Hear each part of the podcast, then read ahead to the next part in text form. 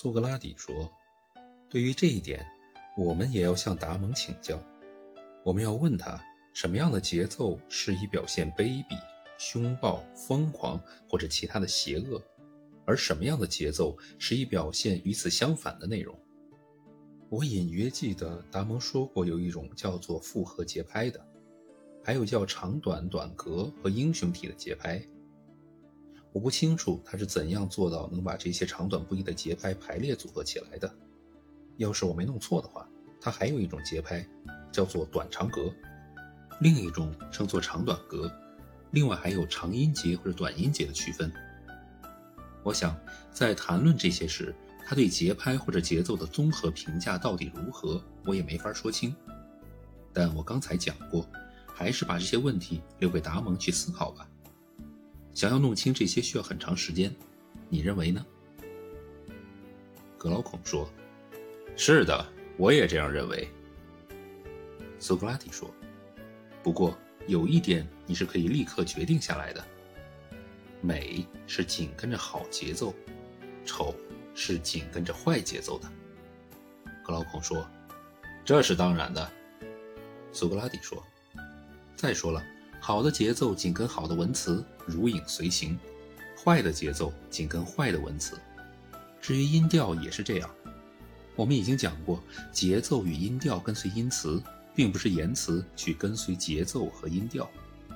格劳孔说：“显然如此，这两者一定要跟随言辞。”苏格拉底说：“那么你认为言辞和言辞的风格怎么样呢？”他们是不是需要迎合心灵的气质，并与之保持一致呢？格劳孔说：“确实如此呀。”苏格拉底说：“也就是说，其他一切也需要跟随言辞吗？”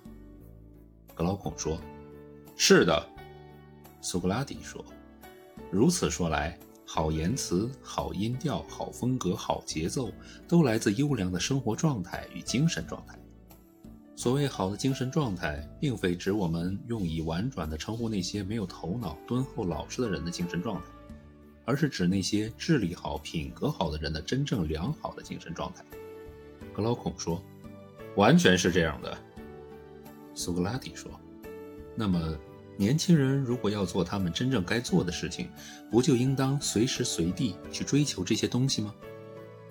格劳孔说：“他们应该这样。”苏格拉底说：“绘画肯定是具有这些特点的，其他类似工艺，如纺织、刺绣、建筑、家具制作，或是动物身体以及植物、树木等的自然生长的状态，也都具有这些品质。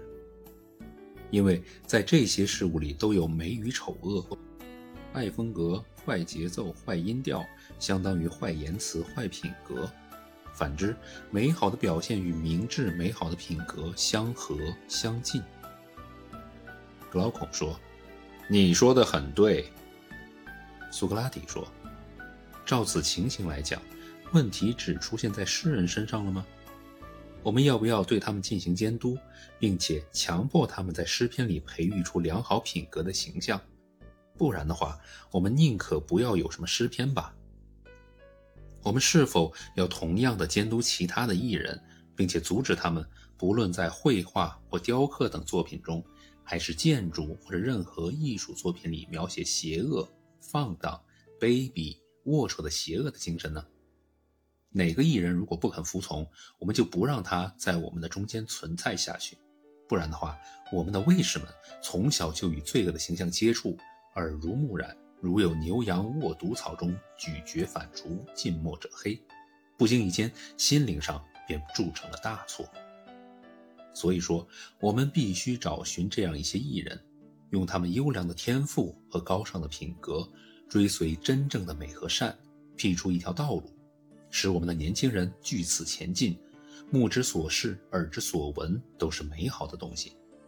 这样一来，就好比春风化雨。达到一种潜移默化的效果，使得他们在不知不觉间受到熏陶，使得他们从童年起就和优美理智融为一体。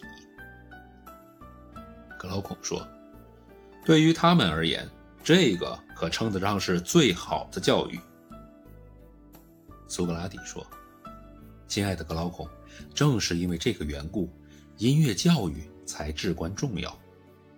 节奏与旋律比起别的事物更容易渗透进人的心灵，在那里生根发芽。要是一个人从小就受到了正确的教育，就会变得彬彬有礼；如果受了坏的教育，结果就会完全的相反。次之，一个受过正确音乐教育的人，能敏锐地察觉到事物的美，也会厌恶丑恶的东西。他会赞赏美好的事物，为美好的事物所触动，并从中汲取营养，让自己的心灵得到滋养。即使是在他还年幼的时候，在他还不能分辨丑恶事物的根由的时候，他就能对丑恶有着强烈的排斥。